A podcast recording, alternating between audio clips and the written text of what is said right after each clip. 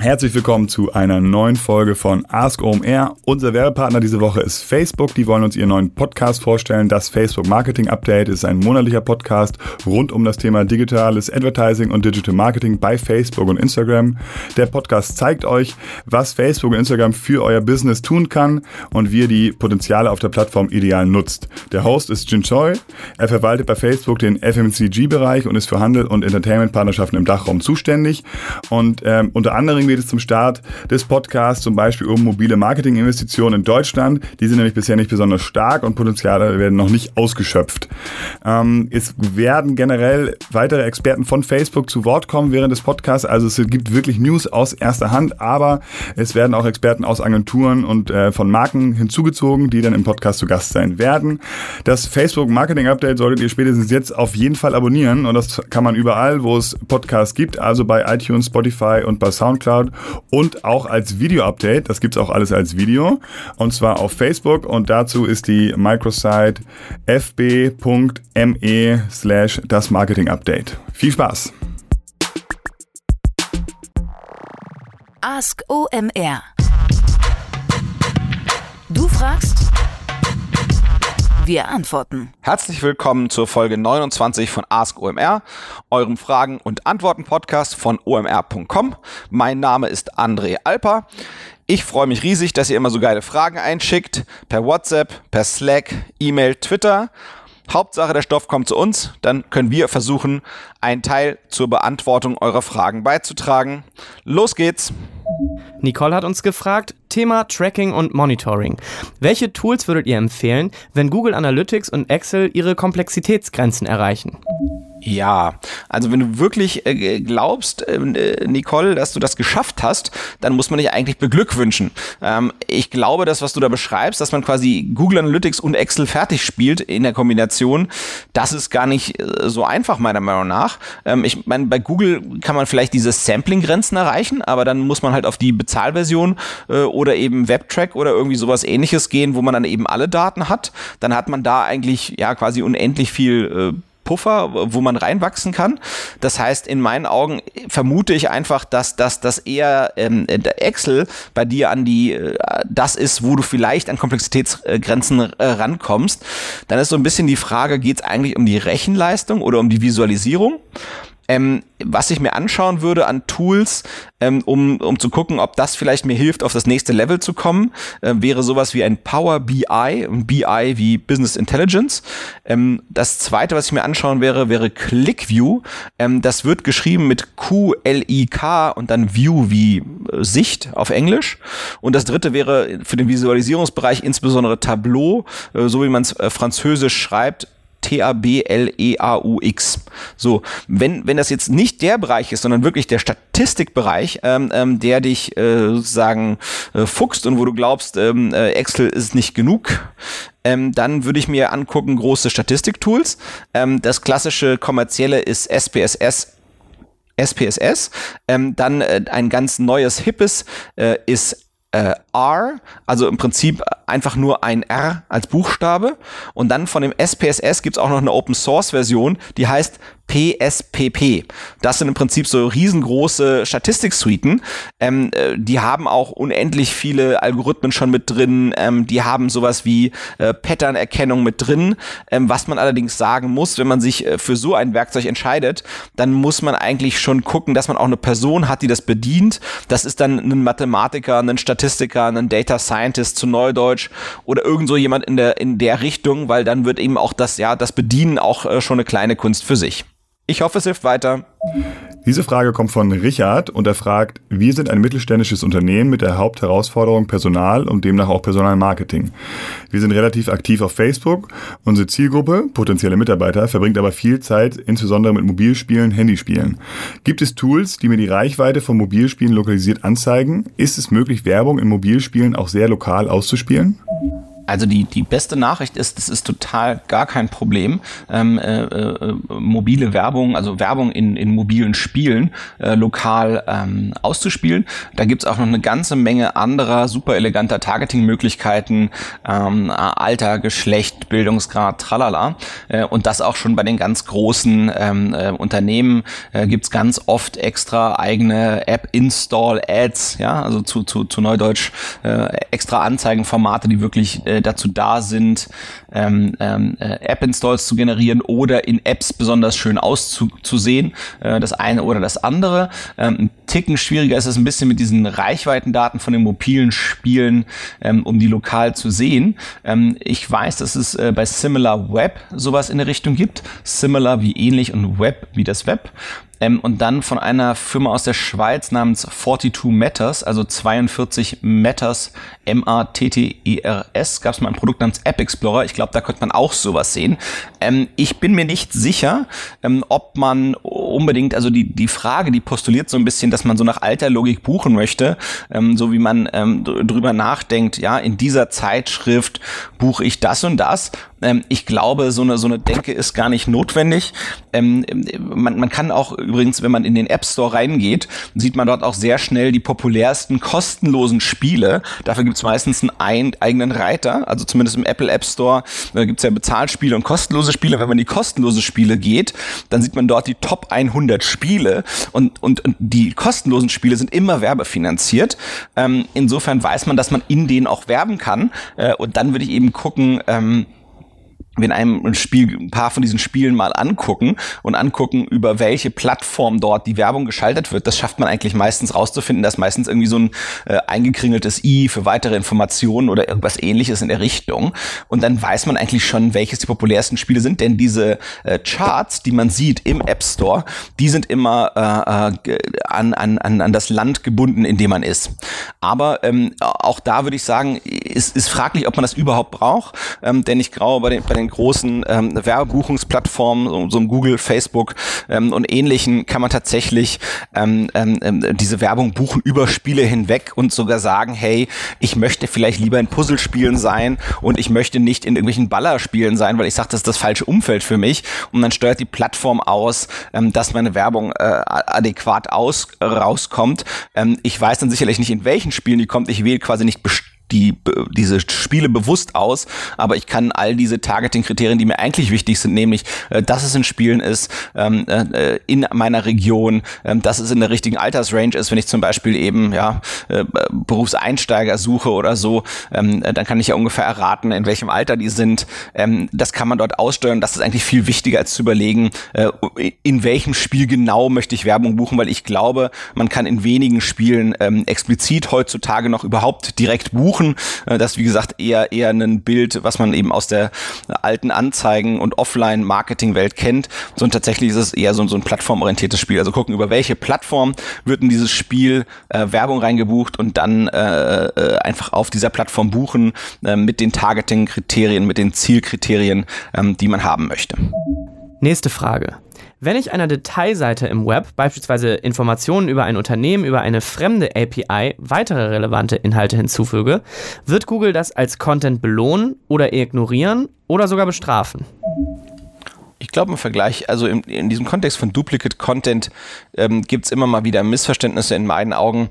Ich glaube, das Wort Abstrafung oder Bestrafen, äh, das ist in jedem Fall fehl am Platz. Äh, letztendlich, wenn, wenn eine Suchmaschine einen bestimmten Inhalt an zwei Stellen wiederfindet, dann denkt sich Mensch, das eine ist wahrscheinlich das Original, das andere wahrscheinlich die Kopie.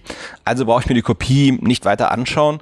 Dann ist das Wort ignorieren eigentlich da, um, um, um zu erfassen, was dort die Suchmaschine wahrscheinlich machen wird. Tendenziell das richtige Wort. So, jetzt ist aber die Frage, glaube ich, wenn man sich das ganze Thema anschaut.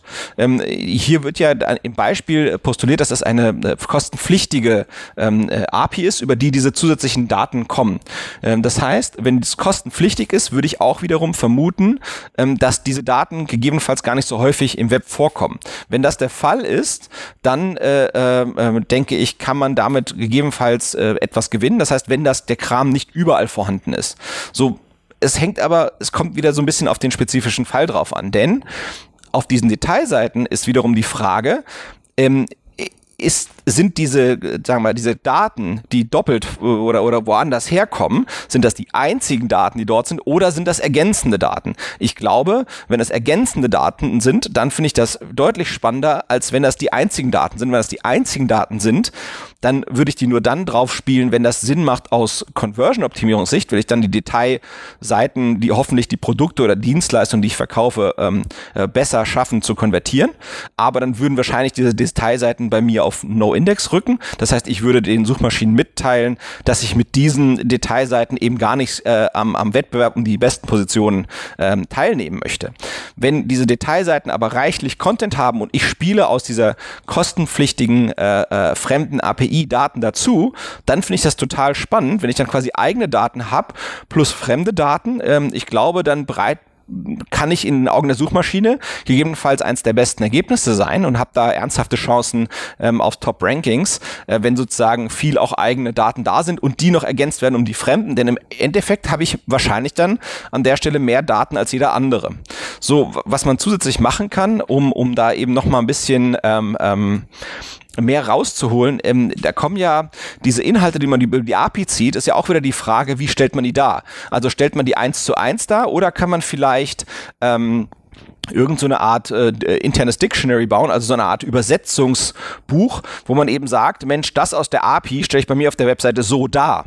Das heißt, ich, ich lege mir quasi einmal fest, wie ich die Inhalte der API über diese Produkte, die oder diese auf über diese Informationen, die auf den Detailseiten ausgespielt werden, wie ich die bei mir selbst darstelle und dann ist die API da, um mir zu sagen, Mensch, das sind die Fakten über die äh, Sachen, die auf den Detailseiten sind, aber diese Fakten äh, stelle ich nicht so dar, wie wie die quasi in der Urdatenbank drin sind, sondern in irgendeiner Art übersetzten Version. Und äh, meiner Erfahrung nach, ich bin sonst wenig Freund von irgendwelchen äh, Robotertexten äh, oder irgendwelchen automatisch hergestellten Texten. In meiner Erfahrung ähm, sind die wenig tauglich für, für, für Zwecke und Belange der Suchmaschinenoptimierung auf irgendwelchem äh, äh, Short- und Mid-Tail-Bereich. Aber wenn es um das Befüllen von zum Beispiel äh, Produkten geht und man das Gefühl hat, man kann damit ernsthaft was gewinnen, ähm, dann würde ich tatsächlich erwägen, ob man nicht nicht zum Beispiel die Daten aus dieser API nimmt, um mit irgendeiner äh, Logik dort automatisiert Texte draus zu erstellen, ähm, äh, wo man eben auch eine gewisse Varianz reinbringen kann. Und dann ist es eben so,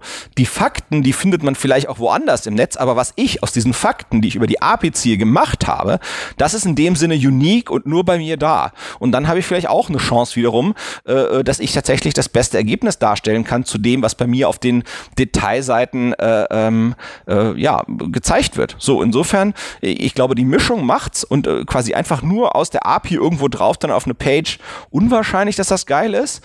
Wenn ich aber schaffe, quasi äh, wie so eine Art Übersetzung zu machen oder daraus mehr zu machen mit so einem äh, äh, ja, Roboter-Text, ähm, das kann auf so Detailseiten durchaus in meinen Augen sinnreich funktionieren und dann gegebenenfalls eben auch einen Mehrwert darstellen, den hoffentlich dann auch eben Google erkennt. Ähm, bei Informationen über Unternehmen äh, sieht man sowas ja nicht selten. Äh, Gerade bei kleinen Unternehmen haben ja viele solche Webseiten äh, gibt es ja im Netz, die da versuchen mit, sagen wir mal, so einer Art Datenaggregation auf, auf, auf KMU, also so Kleinstunternehmensebene, äh, Traffic zu ziehen und das, das klappt für viele immer noch extrem gut. Insofern, ich glaube, ähm, da macht es extrem großen Unterschied, äh, ja, im Detail, ja, wie, wie macht man es, ähm, äh, welche guten Daten kriegt man bei ähm, und, und dann eben auch wiederum, aber auch ganz stark bei solchen Seiten, die, die mir da vorschweben im Hinterkopf, bei denen, von denen ich vermute, auf die sich die Frage bezieht, ähm, eben das Thema interne und externe Verlinkung. Luca fragt, wie können große Unternehmen effektives Ausbildungsmarketing ohne großen Aufwand an Ressourcen über Instagram betreiben? Also das ist eine, dankbare Frage, Luca. Ich glaube, äh, die, die erklärt, für, für mich liegt das ganz offensichtlich auf der Hand. Ähm, das sollten, äh, man sollte schauen, dass die Azubis, die man schon hat, dass die eigentlich die steuernden Leute äh, damit sind. Denn ich glaube, ähm, ähm, dass die Leute in der Altersrange ist, wo man sich mit Insta extrem gut, Instagram extrem gut ausdrücken kann. Das heißt, die können auch die Filter bedienen, die können da lustige Sachen reinschreiben und damit machen. Dem braucht man das gar nicht weiter erklären Insofern sind die Design-Skills in dem Sinne äh, gar nicht unbedingt verfügbar. Äh, von den Azubis wird das immer äh, einer oder mehrere gut können. Ähm, äh, insofern wären die meine Anlaufstelle dafür. Äh, wenn, wenn's, wenn man eigene viele Azubis hat, kann man auch gucken, dass man eine Art internen Wettbewerb macht, dass das erstmal der eine macht, dann der andere. Ähm, und man muss natürlich sicherstellen, äh, dass die Leute die Freiheit haben, auch mal Fehler zu machen, ja. Ähm, oder, oder dass es irgendwie einen Prozess gibt, dass die Sachen schnell abgenickt werden können, dass daraus jetzt kein Politikum wird. Ähm, ich frage mich immer, ob Instagram quasi der, der erste Weg wäre, gegebenenfalls würde man vielleicht erstmal einen Blog machen zum Thema Ausbildung, zum Warmwerden ähm, und dann Facetten davon äh, auf verschiedene Plattformen, unter anderem Instagram bringen. Das wäre wahrscheinlich eher so der äh, Weg, den ich wählen würde. Aber wenn man, wie gesagt, auf Instagram äh, sicher eingeschossen hat äh, und, und weiß, dass man das will, ähm, dann, dann müssten das meiner Meinung nach genau die äh, Leute machen. Ähm, was man immer mal angucken kann, ich finde, von der Bundeswehr gibt's dieses die Rekruten, das könnte man sich überlegen, ob man das nicht in einfacher sich irgendwie ein bisschen inspirieren lässt. Also ich glaube, die, die Azubis müssen einfach aus ihrem Alltag berichten, ähm, die Sachen, die sie spannend finden, die sie schön finden, die die, ähm, äh, ja, die Firma unterscheidbar machen von anderen ähnlichen Firmen. Denn letztendlich müssen sich die die potenziellen Azubis ja zwischen verschiedenen Firmen, ähm, zwischen verschiedenen Jobmöglichkeiten entscheiden. Ähm, ich würde, mein Gefühl wäre, dass man, wenn man nur auf Instagram bleibt und, und, und quasi in dieser Plattform weiter denkt, ähm, ich könnte mir vorstellen, dass da oft Video fast noch tauglicher wäre als nur Fotos, ähm, weil man dadurch ja so ein bisschen näher an alles rankommt und die Fotos manchmal so ein bisschen distanziert wirken können. Ähm, und, und man muss, wie gesagt, immer noch mal fragen, ob, ob Instagram der richtige Kanal ist. Ähm, was ich machen würde, unabhängig davon, über welchen Kanal ich es mache, ich würde schauen, dass man das von online eigentlich zu offline holt. Ähm, das heißt, egal sozusagen, äh, äh, wie ich die Kommunikation mache, über welchen Kanal, ähm, ich würde immer gucken, dass das Ziel eigentlich ist, dass man sich live trifft. Ähm, letztendlich, dass es ein Treffen gibt zwischen meinen bestehenden Azubis oder denen, die gerade fertig geworden sind vor einem Jahr und vor zwei Jahren mit den potenziellen Kandidaten, dass man für die irgendwas macht, ja, irgendwie einen Grillen organisiert oder ein Kennenlernen oder ein gemeinsames Film schauen oder irgendwie jetzt gerade irgendwie zusammen WM gucken ähm, und dass da eben irgendwie ein bisschen Catering da ist, einfaches und ja, wenn da eine, der Leiter des, der, des Personalbereichs dabei ist, schadet das sicherlich auch nicht. Ähm, aber ich glaube, man muss eben raus aus, aus dieser aus dieser Bubble äh, Instagram und, und gucken, dass man in die in die echte Welt reinkommt, denn ähm, im Endeffekt gibt's bei Instagram halt ganz viele Kontakte und gegebenenfalls ja irgendwie auch Herzchen, Likes und Kommentare und tralala. Ähm, aber damit aus den Kontakten wirklich ein Lead wird, also jemand, ähm, der wirklich potenziell ein, ein Bewerber werden kann, dafür glaube glaube ich, ist es extrem gut, wenn man es schafft, das aus dieser virtuellen äh, Bubble ähm, rauszuholen in die, in die normale Welt. Ähm, insofern eben irgendwas über Events machen, gucken, dass die Leute sich in echt kennenlernen können, ähm, in echt die Sachen sehen können. Das würde ich ganz, ganz stark empfehlen. Das war die Folge 29 von Ask OMR.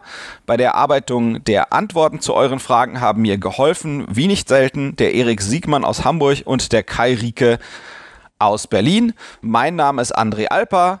Bis bald, Ask OMR. Tschüss.